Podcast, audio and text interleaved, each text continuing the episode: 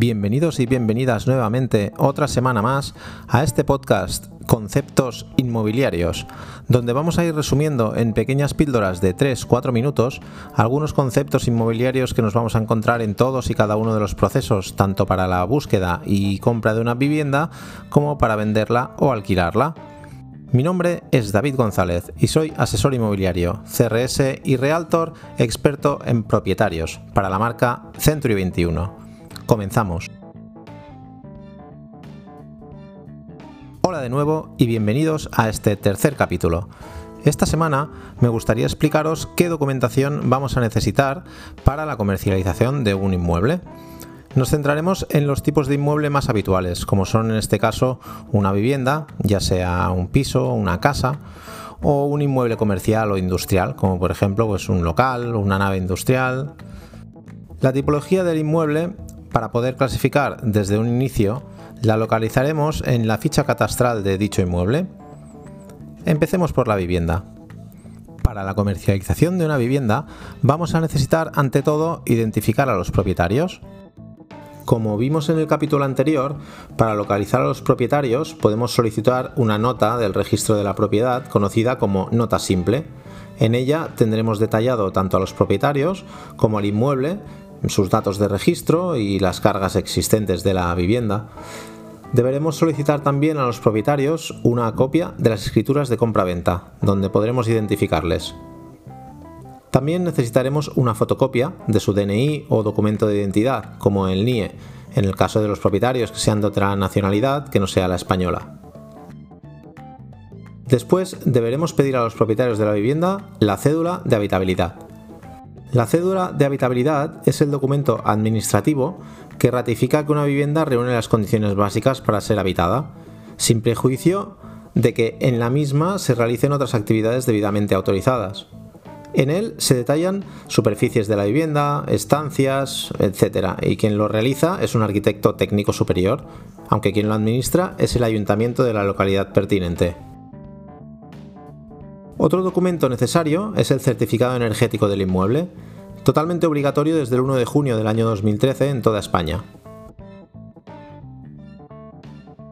El certificado energético informa sobre el consumo energético y sobre las emisiones de CO2 de un inmueble. La responsabilidad de obtener este certificado energético es del propietario de la vivienda, quien debe contratar el servicio de un técnico certificador para obtener su certificado energético. El contenido del certificado energético se resume en la etiqueta energética. Esta etiqueta, de aspecto parecido a la etiqueta energética presente en electrodomésticos, indica las calificaciones de emisiones y de consumo que el inmueble ha obtenido en su certificado energético, en una escala de colores que va de la A, la más eficiente, a la G, la menos eficiente. El siguiente documento que debemos tener a nuestra disposición es el recibo del IBI, el impuesto sobre bienes inmuebles. Con él podremos informar a los interesados en la compra del inmueble de un gasto obligatorio.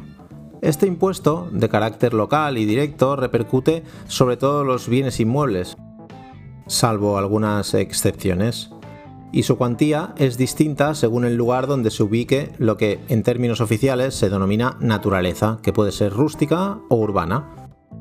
El tipo de gravamen varía también en función de varios factores, como el número de habitantes de la localidad, su situación geográfica, si es capital de provincia o comunidad autónoma, etc. Todas estas especificaciones están registradas en la ley reguladora de las haciendas locales.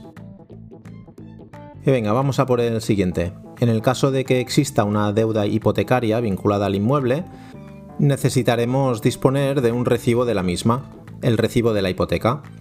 A veces parece que queramos ser demasiado chafarderos con este tema y hay que explicar bien a los propietarios de un inmueble que es la única forma de poder validar la cantidad debida a una entidad financiera.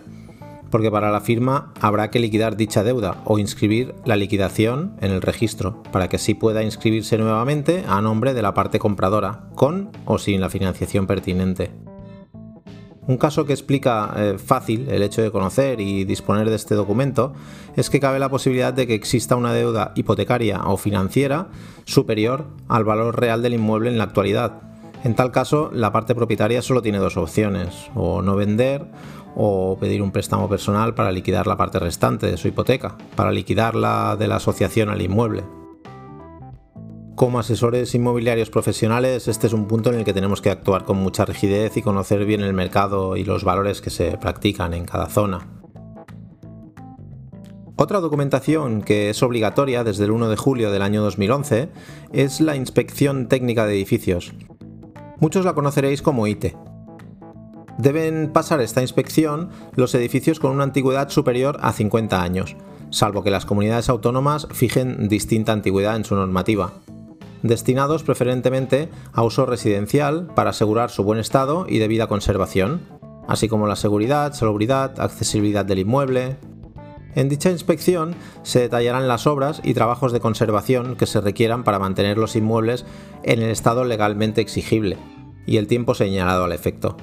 Esta inspección debe siempre correr a cargo de toda la comunidad de vecinos, ojo, ya que incluye a todas y cada una de las viviendas de un edificio, independientemente de que el resto de propietarios no tengan intención de vender.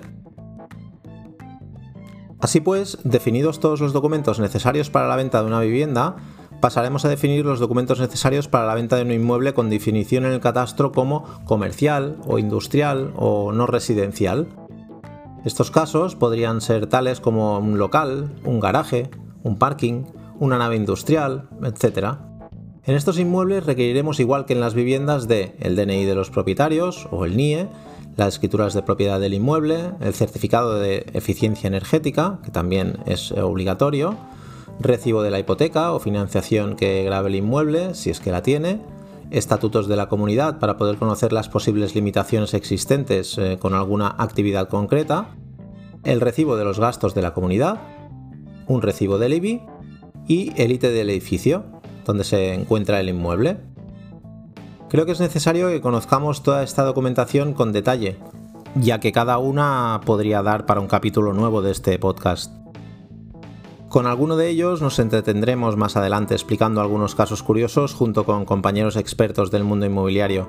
Ya estamos en contacto con ellos para poder eh, hacerles una entrevista.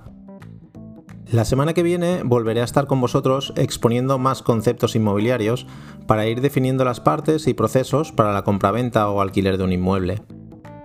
Por supuesto, si tenéis cualquier comentario, sugerencia o crítica al respecto, espero muy gratamente vuestras opiniones. No olvidéis suscribiros a este canal de podcast o en YouTube. Podéis buscarme en David G Century 21 SmartPoint y seguidme en redes sociales. Os espero la semana que viene. Muchas gracias por estar al otro lado y hasta la próxima.